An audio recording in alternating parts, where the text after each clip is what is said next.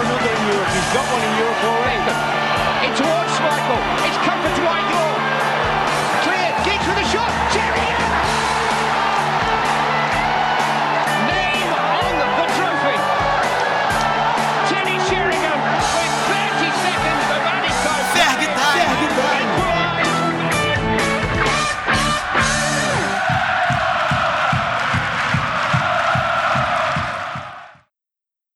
Fala pessoal, episódio 27 do Ferg Time começando, depois de uma pausa aí de uma semana. É, aqui comigo hoje, o Ives. Tudo bem, Ives?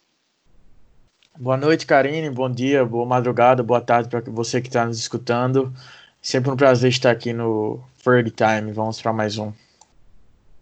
E para completar aqui o trio, o Lucas. Beleza, Lucas? Boa noite, Karine, Ives, todo mundo que está ouvindo aí. Voltando ao podcast, não consegui participar da, da última edição, mas agora de volta, vamos lá. Ou para como todo mundo sabe, né, nesse período aí sem futebol por conta do coronavírus, as pautas ficam um pouco escassas, mas a gente vai tentando trazer algumas coisas mais históricas, algumas coisas que tá acontecendo aí no momento, talvez não com tanta profundidade, um, um assunto que demanda muita análise, mas pelo menos para informar, para bater um papo e para continuar aqui na ativa. Para começar, vamos falar do, do uma, uma declaração que o Daniele De Rossi deu é, essa semana na Sky da Itália. Ele falando assim da afeição que ele tinha pelo Manchester United e coincidentemente foi a semana também que, que completou que a gente tinha aplicado aquela goleada de 7 a 1 neles pela Champions em Old Trafford, com dois gols do Carrick, dois do Ronaldo e afins. E ele falou que sempre teve a vontade de jogar pelo United, que desde criança sempre amou o clube. E o pessoal meio que ficou um pouco eufórico, não tanto assim, por ele poder vir, nada disso, né? Porque ele já encerrou, se eu não me engano, a carreira, quando ele saiu do Boca. Vocês podem me corrigir se eu estiver errada. Mas como é que você recebeu, vocês, né? Receberam essa declaração do De Rossi? É, eu, eu achei legal, eu achei legal, assim, é um jogador que ele nunca teve o, o hype daqueles outros italianos, né? Pirlo, Gattuso e tal, para dar um exemplo, mas sempre foi um cara muito bom e de altíssimo nível. Acho que, tipo, a, a gente teve ótimos meias, a gente não sentiu falta, digamos assim, a gente começou a sentir falta ali depois de 2012, por ali, né? A gente sentiu bastante, mas antes disso não. Mas eu acho que é um cara que qualquer torcedor gostaria de ter no time, de ter no elenco, porque ele, além de jogar muito bem, ele me passava muito uma postura assim de, de vencedor, de jogador assim de, de alto nível mesmo, e preparado para momentos difíceis, um cara que um cara de confiança, né? E é sempre bom ter jogador assim. Eu, eu acho legal, achei legal que ele falou isso. Infelizmente não veio, mas também que bom que não veio já pro fim da carreira, né? Porque às vezes a gente vê o United já caiu nessa em algum, algumas contratações e tal. Às vezes o cara com vontade de vir pro clube, o clube cai nessa vontade e às vezes o cara vem e não rende tanto quanto esperado, né? A gente até discutiu naquele podcast no retrasado o exemplo do Schweinsteiger, por exemplo, né? Um cara histórico também, um cara que ninguém contestava a qualidade, mas chegou e não conseguiu render. Então, é, infelizmente não veio quando tinha perna para jogar, digamos assim, mas, mas é isso aí, né? Sobre De Rossi, né? Ídolo da Roma, ídolo da seleção italiana. Na seleção italiana ele foi esteve, fez parte do elenco campeão da Copa de 2006, mas como o Lucas falou, né, De Rossi sempre mostrou esse ímpeto vitorioso, algo que na Roma ele não foi tanto, né? Ele é ídolo da Roma, mas provavelmente caso ele tivesse tivesse se juntado ao Manchester United, ele teria sido campeão pelo menos de, de uma Premier League, duas ou três, ou seja, representaria mais essa força. Tanto que, sobre o que Lucas falou também da questão do desses jogadores de fim de carreira que o United felizmente não, não contratou, né?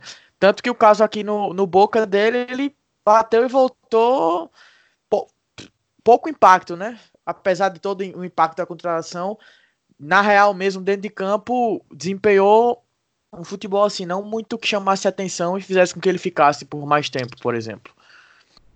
É, você falou que ele talvez se tivesse vindo para o United teria conquistado alguns títulos, pelo menos a Premier League, ainda mais tratando da, da época do Ferguson, né? Mas ele também falou né, nessa entrevista que foi uma escolha certa ele não vir naquele período, porque a gente tinha o Ken, o Roy Ken e o Paul Scholes. E que eles eram jogadores assim incríveis e como é que ele ia roubar a, a posição deles? Não tinha como. E também falou que, se eu não me engano, na temporada do Moyes, ele foi procurado pelo United, mas aí eu acho que o treinador da Roma, à época, pediu a ele para não sair, porque eu acho que já tinha começado a temporada, a janela ainda não tinha fechado. Então, tipo assim, se ele saísse, eles não teriam tempo hábil para poder procurar uma reposição. Aí ele pegou e resolveu ficar, e depois fez carreira na Roma, e como vocês falaram, bateu e voltou aí no, no Boca. Mas concordo, né, que com Kane, com o Scholes, o Giggs também, à época, o Kerry contava bem. Seria complicado encaixar o De Rossi no time?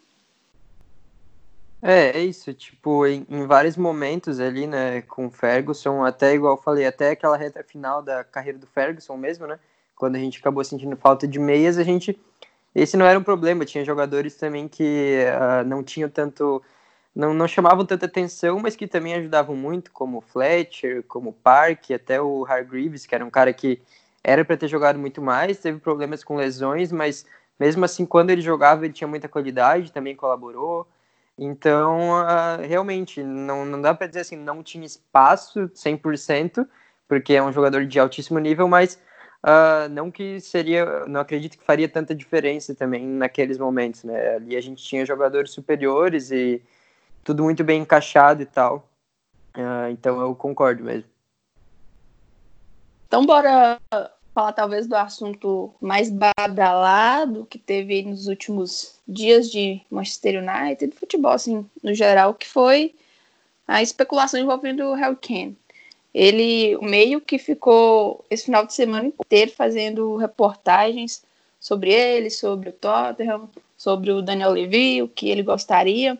E eles publicaram no dia 11 de abril que o Levi estaria disposto a negociar o Kane com o United desde que a gente pagasse 200 milhões de libras nele. Aí eu pensei assim, né? É, indo um pouco na onda dessas lives sertanejas, um povo aí cantando e bebendo e tudo mais. Acho que nesses cantores que estão fazendo essas lives beber a ponto de ficar tão doido que nem o Levi. 200 milhões de libras no, na atual situação que a gente se encontra. Assim, é indiscutível a qualidade do, do Kane. É, eu acho que foi até com. Eu não sei se foi com o Lucas ou foi com o Fabrício que eu conversei. Nós conversamos um pouco depois de um dos episódios. Tipo, quem você preferia, né? O, o Kane ou o Haaland? Tipo, o Kane é indiscutível, porém se machuca demais, né? Mesmo ele se machucando muito, ainda assim ele consegue entregar mais do que os atacantes do United em termos de números efetivos de gols, assistências e afins. Se eu não me engano, ele já está indo para 28 anos e uma taxa dessa no diante de tudo que a gente está vivendo, ah, para mim é só absurda. Não sou, Ives? Então, ele ainda tem 26 anos, ainda tem está com 26 anos, titular do Tottenham, né, dono do Tottenham lado da, da seleção inglesa também. Sobre a questão dos do 200 milhões de libras, realmente é um valor que assusta assim, no, na primeira vez que, que você vê e que o, o, o CEO do, dos Spurs declarou isso de alguma forma, né? É, caso o United contrate ou chegue nesses valores, esse valor de 200 milhões de libras representa um quinto da dívida que o time londrino fez com o seu novo estádio. A dívida é de 1 bilhão de libras e o United pagaria um quinto desse valor, 200 milhões de euros. Sobre essa questão, é indiscutível que Harry Kane talvez seja o melhor atacante inglês na atualidade, né, que atualmente joga. E seria um acréscimo espetacular. Inclusive, Gary Neville disse que depois de Bruno Fernandes, a chegada do, do atacante inglês seria o ouro para o United. Ele deu entrevista para a emissora inglesa Sky Sports. Mas aqui eu quero trazer alguns questionamentos. Será que o United, será que Solskjaer estariam dispostos a pagar, a chegar a esses valores que realmente assustam. Vou trazer outro ponto que talvez seja assunto mais para frente aqui no, nesse episódio. Vale mais, vale mais a pena investir em Kane ou em Jason Sancho? E hoje, muita gente fala que Kane quer sair do Tottenham justamente porque quer mais protagonista, quer mais protagonismo, né? Quer ser protagonista, quer estar em uma equipe protagonista. Na, nas atuais situações de Tottenham e Manchester United, onde é que ele tem mais chance de ser protagonista e ser campeão, levantar uma taça, seja ela nacional ou até europeia? Então, são questões realmente pertinentes e que não, não são tão claras até, né? Tem muita coisa em jogo. Mas eu acredito até que essa seja uma contratação que eu, eu vi um rapaz falando no Twitter, não lembro quem foi, um jornalista inglês, que é muito a cara do Alex Ferguson, assim, a gente vê, a gente pode até comparar com aquela do Van Persie, um cara também que saiu de um time do norte de Londres, um time que Uh, é óbvio, é um time grande, é um time que está no top 6 da Inglaterra e tal, interessante, tem uma história lá, mas uh, a perspectiva de título ou de você. A ambição mesmo, ou as condições financeiras e tal, mesmo com o Tottenham nas últimas temporadas tendo resultados melhores que o United, a gente sabe que o, o, o, pata, o nosso patamar é diferente, né?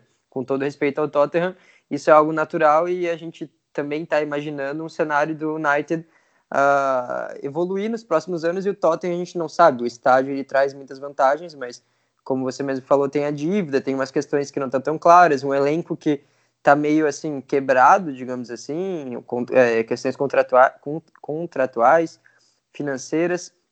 Então eu acho que ir para o United para ele faria sentido e para o United também faria sentido você ter um jogador desse nível. Claro, eu acho que ninguém negaria, né?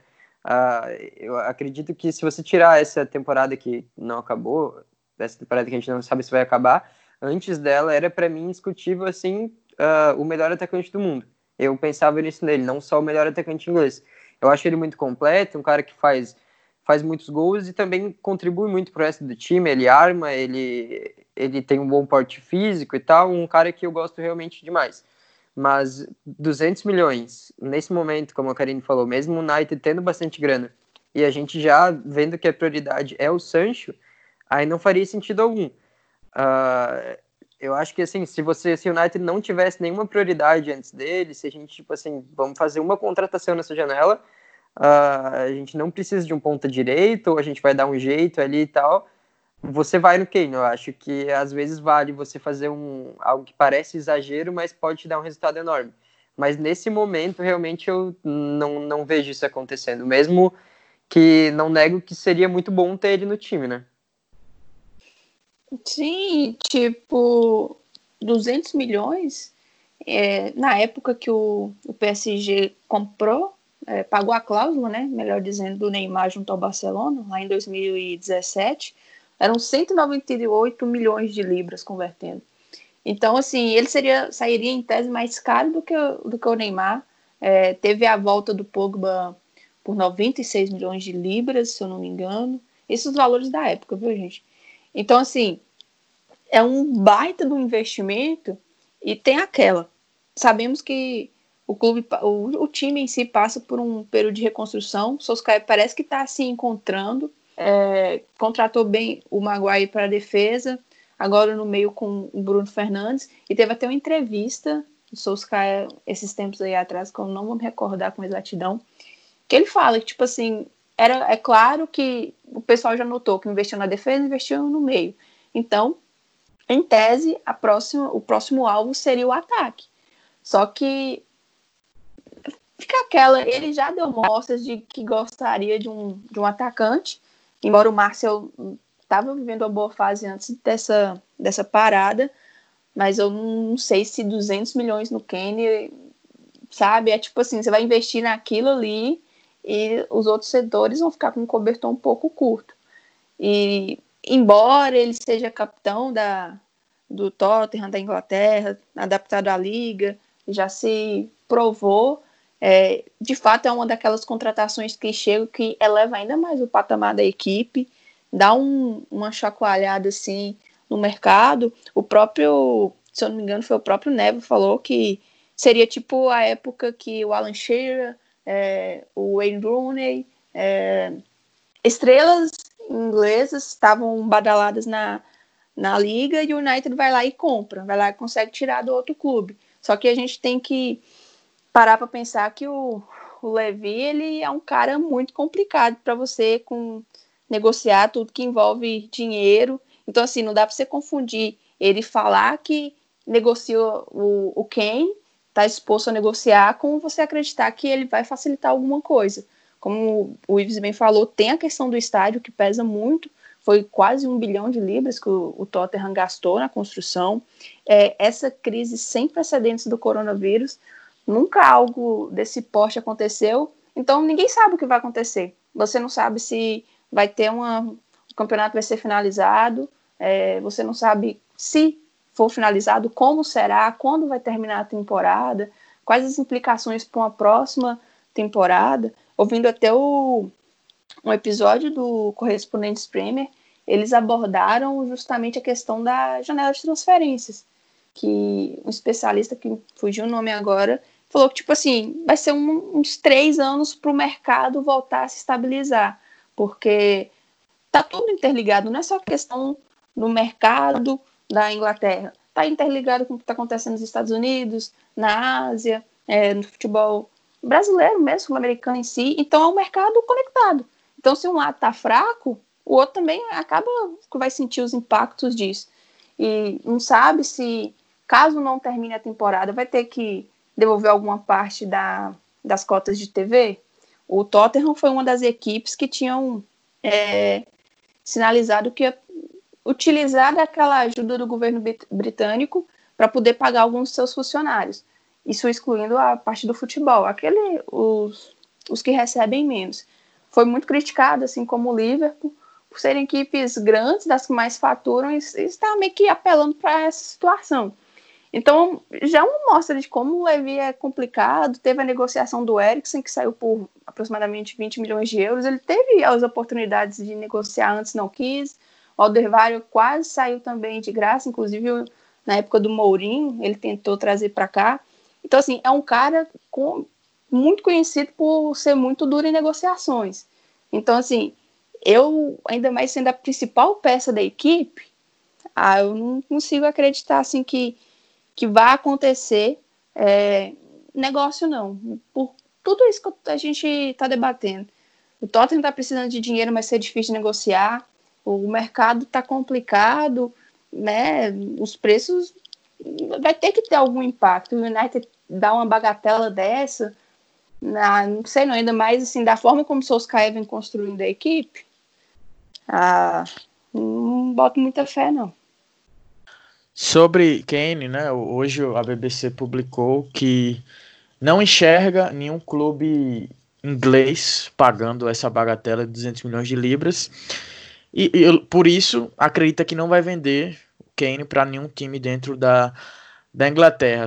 Sobre a questão que você falou antes do, do Tottenham utilizar os, a questão das verbas governamentais, deu para trás hoje. O Liverpool, tanto o Liverpool quanto o Tottenham deram para trás e, e não vão utilizar essas verbas do governo inglês. Mas para fechar o raciocínio, caso caso o United cometa cometa não, né? Vá atrás de, de, realizar esse negócio, podemos usar o caso de Maguire. Vai ser por um preço muito alto, pelas questões que você já levantou.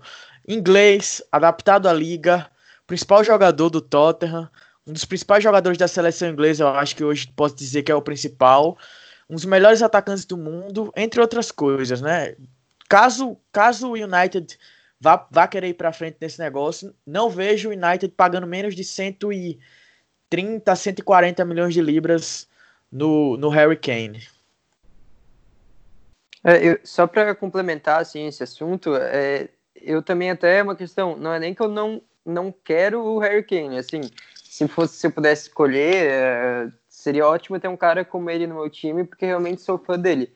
Mas realmente eu não acho que vai acontecer por tudo isso que, que a gente já comentou aqui. Eu acho que a prioridade vai ser outra. E até eu tinha falado que é uma contratação muito com a cara do Ferguson, em questão do jogador, em questão de estar em outro time grande inglês e tal, um atacante que ele pode, é, assim, você o que mais faz diferença no futebol, digamos assim, são gols, né? Então, um cara que te garante, sei lá, mais 15 gols no ano, ele pode te dar uma vaga para Champions ou um título, alguma coisa nesse sentido. O Ferguson, ele costumava gostar desse tipo de coisa. Mas o Ferguson também é um cara que ele teve muito, muito problema já com o Daniel Levy. Então, eu nem sei se, se essa contratação aconteceria com o Ferguson, porque o Tottenham realmente é um dos times mais complicados de negociar. Já teve muito time que que desistiu de fazer negócio com o Tottenham por causa das, dessas situações mesmo que, que eles criam. Então eu não acho que nesse momento o United vai para frente com isso. Eu acho que os focos realmente estão concentrados em Sancho. Você falou aí da questão do Ferguson. Você, fazendo um, um paralelo, você acredita que se o Kane chegue para a próxima temporada, seria uma situação semelhante à época quando o United contrata o Van Persie do Arsenal, tipo, na temporada estava sofrendo um pouco, né, com a questão de gols, aí vai, assim, inverte certeiramente num cara que você sabe que vai te entregar aquilo. Eu, eu acho que semelhante, sim, acho que, tipo, proporcionalmente, sim, no resultado, eu não acredito que, assim, o Van Persie, ele meio que chegou e a gente teve a sensação de ninguém vai tirar esse título da gente quando ele começou a jogar, e eu acho que agora o Harry Kane, se ele começasse a jogar e tal pelo United, a gente teria uma sensação de ah, agora a gente está realmente crescendo, a gente foi para outro patamar, mas não de o título é nosso, sabe? Porque até questão de, dos, dos competidores que a gente tem hoje, né? Que são superiores aos da época. O Manchester City, eu acredito que possa voltar a competir mais forte na próxima temporada, mesmo com os problemas ali com a UEFA. E o Liverpool é o Liverpool, que é um timaço, e se o Klopp não fizer muita besteira ou saber agir certo ali para fazer o time evoluir mais um pouco, é ainda é assim um time que foi praticamente imbatível essa temporada na Premier League, né? Então, uh, acho que a sensação não seria a mesma em questão de resultado, mas semelhante de subir de patamar e colocar o United assim de novo na a gente está no topo de novo. A gente não pode estar tá no resultado ainda, mas agora Tottenham, Arsenal, uh, Chelsea, até Everton, Leicester, esses times menores que às vezes entram na discussão ou entram na briga ali na tabela, a sensação seria de que não, agora a gente está tá voltando a ocupar o nosso lugar, sabe? Eu acho que isso sim. Ah, então bora falar da outra especulação mais incisiva que está tendo ligado ao United, que é o, o Sancho, na verdade, está vindo incisiva há aproximadamente um ano. É, essa, essa semana, o Mata fez uma, uma live no Instagram e ele foi indagado sobre o Sancho e ele falou assim: todos sabemos que ele é um grande jogador, né? Está tendo uma temporada fantástica no Dortmund, mas não é minha responsabilidade falar sobre essas coisas. Eu gosto dele como jogador, mas não pode responder se ele vai vir ou não. E a todo instante o nome do, do Sancho é ligado ao United. O, Fabrício Romano, ele publicou, se eu não me engano, dia 30 de março, que o Dortmund não ia vender o Sancho por menos de 110 milhões de euros. Mesmo com toda a crise, mesmo com o Chelsea já dando para trás o negócio, até porque acertou com o Ziyech, né, para a próxima temporada.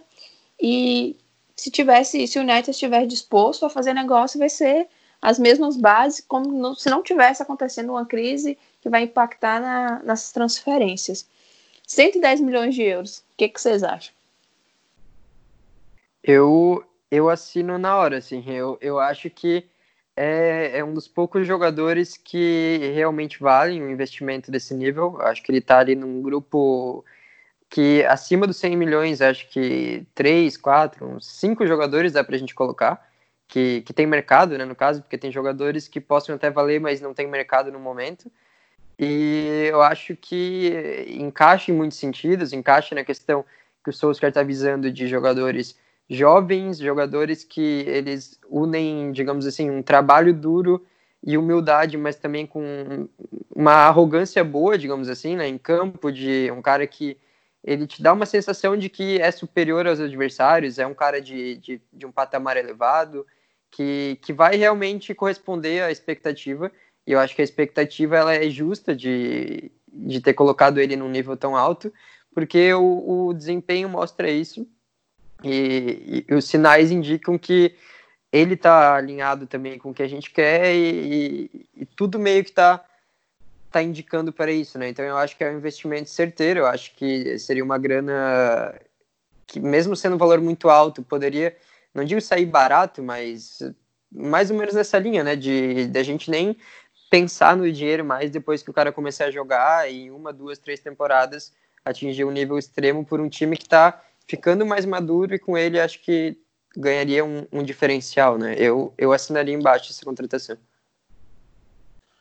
Estou totalmente de acordo com, com o Lucas. Creio que o Sancho é o tipo de contratação certeira, correta, no, no alvo assim, e um jogador para ser um dos grandes nomes da equipe por, sei lá, 5, 6, 7, 8 temporadas daqui para frente.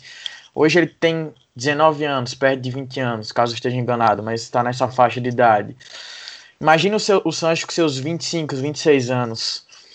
Se nada der errado, Sancho vai estar tá disputando firmemente para ser o principal jogador do mundo, ou um dos principais jogadores do mundo. E na seleção inglesa tem tudo para ser um dos principais destaques também. Disputar Champions. O futuro do desse garoto tem tudo para ser para ser muito bom.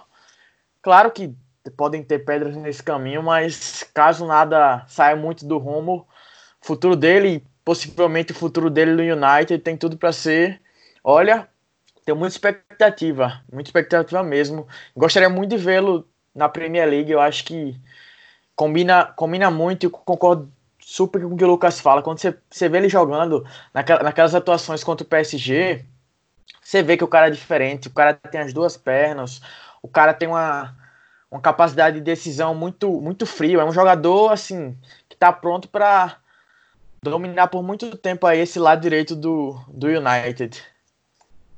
O The Athletic, ele até mencionou nos últimos dias que o Sancho estaria muito inclinado, muito disposto a se juntar no United na próxima janela, porque na temporada passada ele e os representantes dele meio que acreditavam que não era o momento dele se transferir para o United, era melhor ele ficar mais uma temporada no Dortmund. E hoje o pensamento parece que é consensual entre ele, seus representantes, e até mesmo em parte do Borussia, né? Porque sabe que um, um, cedo ou tarde ele vai sair. Ele vai ter que ser negociado, não vai ficar lá.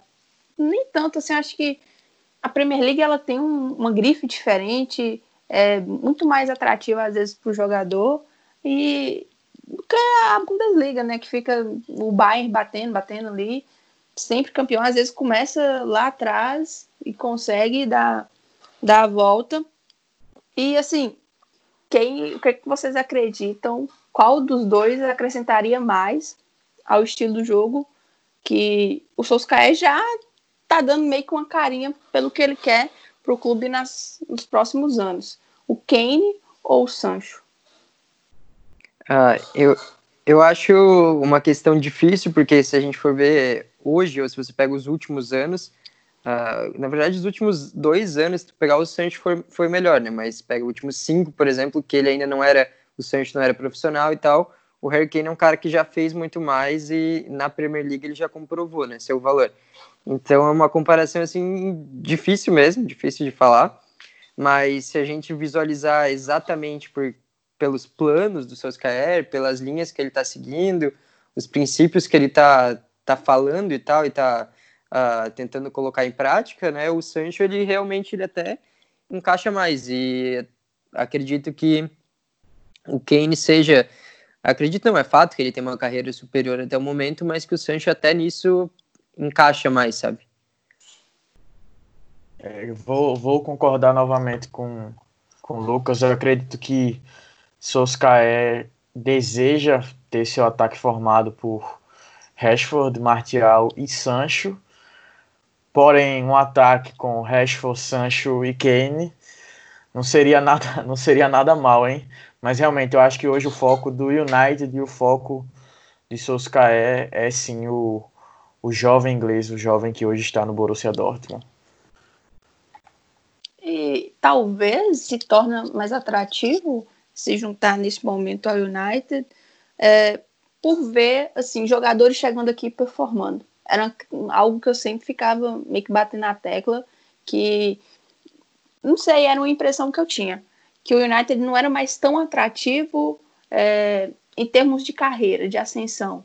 É, seria tipo assim, você tem um impacto imediato, imediato, a mídia vem em cima, você tem um retorno financeiro, mas parece que a sua evolução como jogador meio que não estagnada.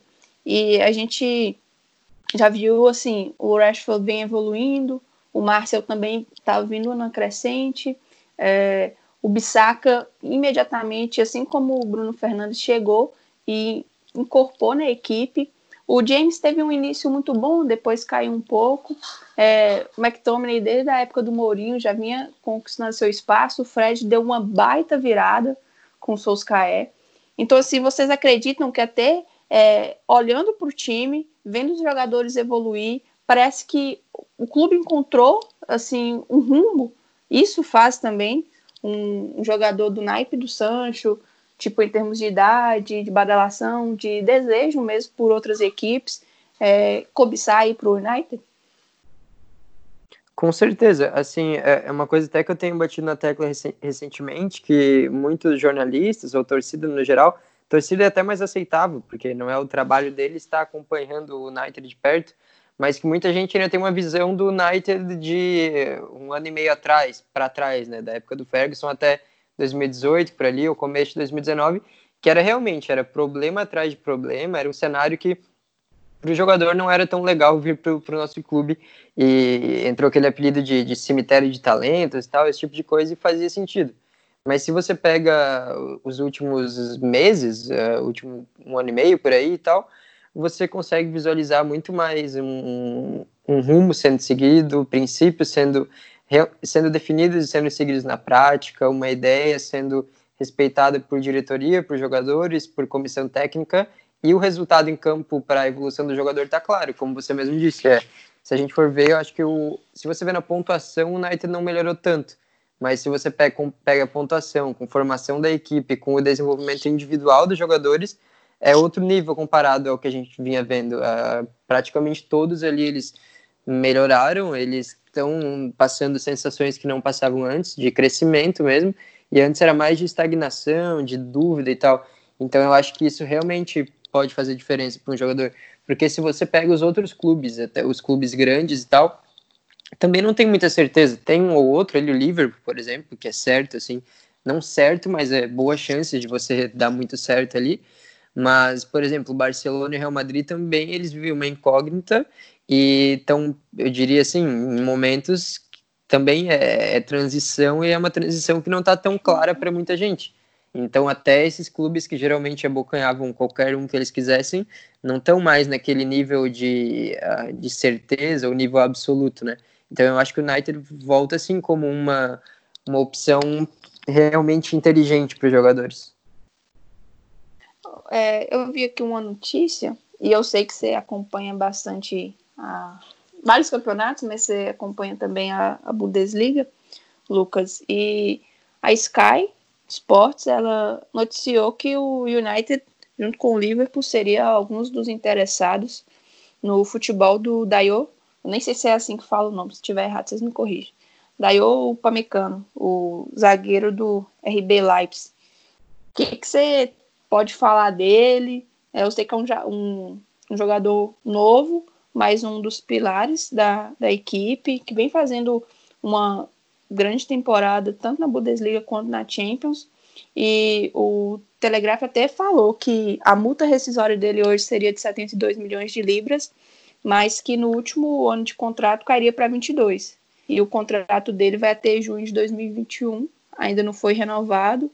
Desde 2007 ele estava na equipe alemã. O que, que você pode falar dele? Acha que encaixaria? Acha que é realmente algo que pode ter algum fundo ali? Ou seria só uma jogada assim, o um nome ao ar, para ser ligado ao United? Então, eu, eu acho até que pode ter algum sentido, mas eu acho que seria mais ao ar do que com sentido, sabe? Porque ele realmente é um jogador jovem, é um jogador com bom porte físico, é um jogador uh, que, que pode se encaixar também no que o Solskjaer quer, mas e eu acho um bom jogador, mas eu não, não vejo assim ainda, por exemplo, por essa cifra de 72 milhões, não vejo justificativa para isso agora, não acho que ele chegaria a ponto de, por exemplo, a gente pagar isso ou 80 milhões no Maguire, que era a certeza ou uma certeza muito maior de rendimento imediato, fa faz muito mais sentido.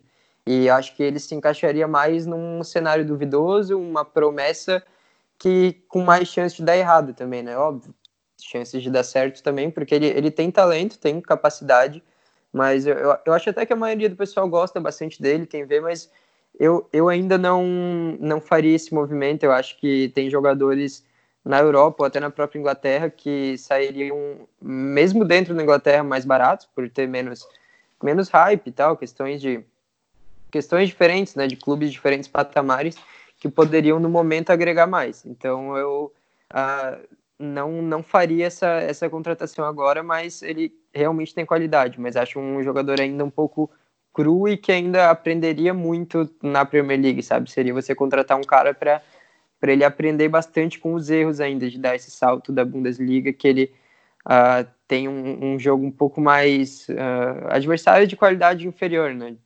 Resumindo. Eu até acredito que a gente precise de um, de um zagueiro para formar assim, ser mais sólido ali com o Maguire. Eu nunca gostei do, do Lindelof, nunca escondi isso, não, não acho. O Bailey, gosto muito dele, mas é um cara que machuca demais. Então, tipo, você não pode confiar. Então, eu, eu realmente acredito que para você fechar bem ali o setor, precisa de um outro que chegue, assim como o Maguire chegou com o status de titular, que vai resolver o problema. É, muito se fala no Colibali, mas o presidente do Náutico também é outro muito complicado de você lidar. É, teve uma especulação do, do Deleite, mas eu realmente acho que não tem nada a ver, tanto por ele ter ido há pouco tempo para a Juventus, um, um, clube que não tem a necessidade exacerbada de vender, que está almejando a Champions, não é segredo para ninguém, já está dominando há algum tempo é, os campeonatos nacionais lá na Itália. Então, e tem a questão do Mino Raiola ainda. Então, acho que é puro caô. E a última especulação assim que teve, mais ou menos assim, é, com o nome do United, é o ligando ao meu campista Thomas Partey, da, do Atlético de Madrid. O United com o Arsenal, o Inter de, a Inter de Milão e a Roma seriam os interessados e a cláusula né, do, dele de liberação junto ao Atlético seria de 50 milhões de euros. Te agrada, Ives? Olha, o Thomas é é um dos motores do, do Atlético. E eu acredito que mesmo que a gente esteja bem servido hoje no setor, com Fred McTominay principalmente, seria uma ótima contratação. Eu acho que, vendo tweets, o, o Filos concorda comigo e acredita que ele poderia agregar bastante a essa equipe de, de Soscaé. Tô certo, Lucas? Com certeza, eu acho um dos caras assim que são mais certeiros também por questão de idade, de qualidade, de físico e tal, e de compatibilidade tanto com o que o Solskjaer quer e quanto com o que o jogo está exigindo atualmente. É um jogador, assim, não digo completo, mas quase isso, um cara que consegue dominar o meio campo, ele está numa idade que não é mais aquele jogador novo e maturo, mas também não é um jogador já totalmente Uh, não é um medalhão, né? Ele tem uma idade boa, não sei exatamente agora, mas tá ali próximo do auge e que a gente conseguiria pegar os melhores anos dele.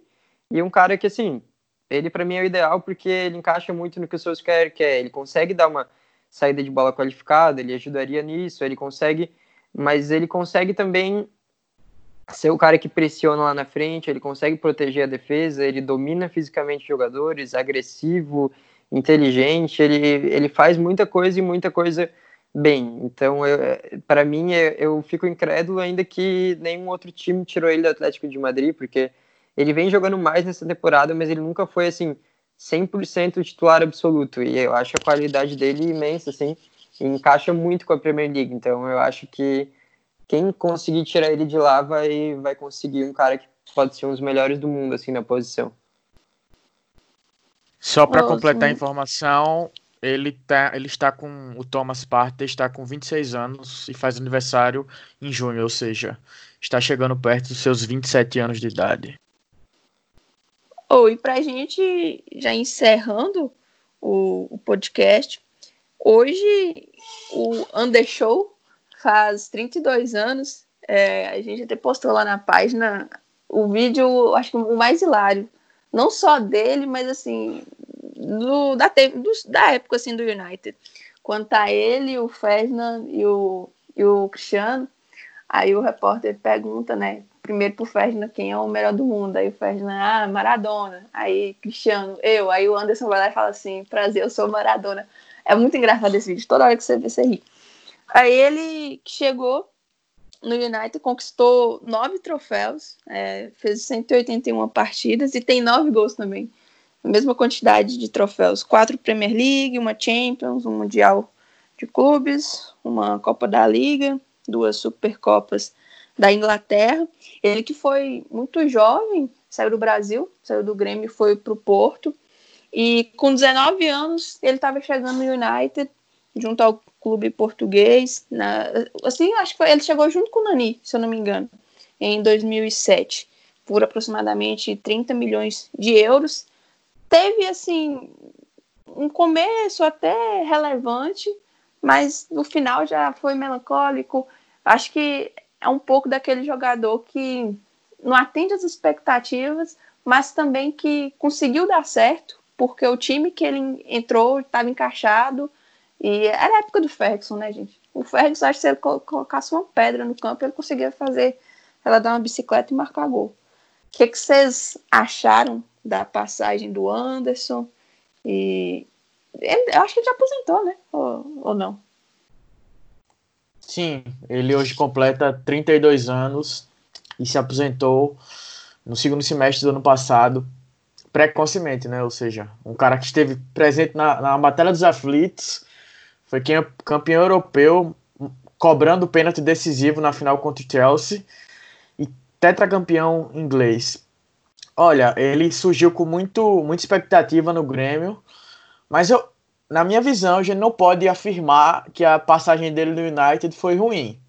Um cara que começou jogando mais como meio atacante, mas que nas mãos de Ferguson virou um volante e conseguiu atuar em um bom nível ao lado de, de jogadores.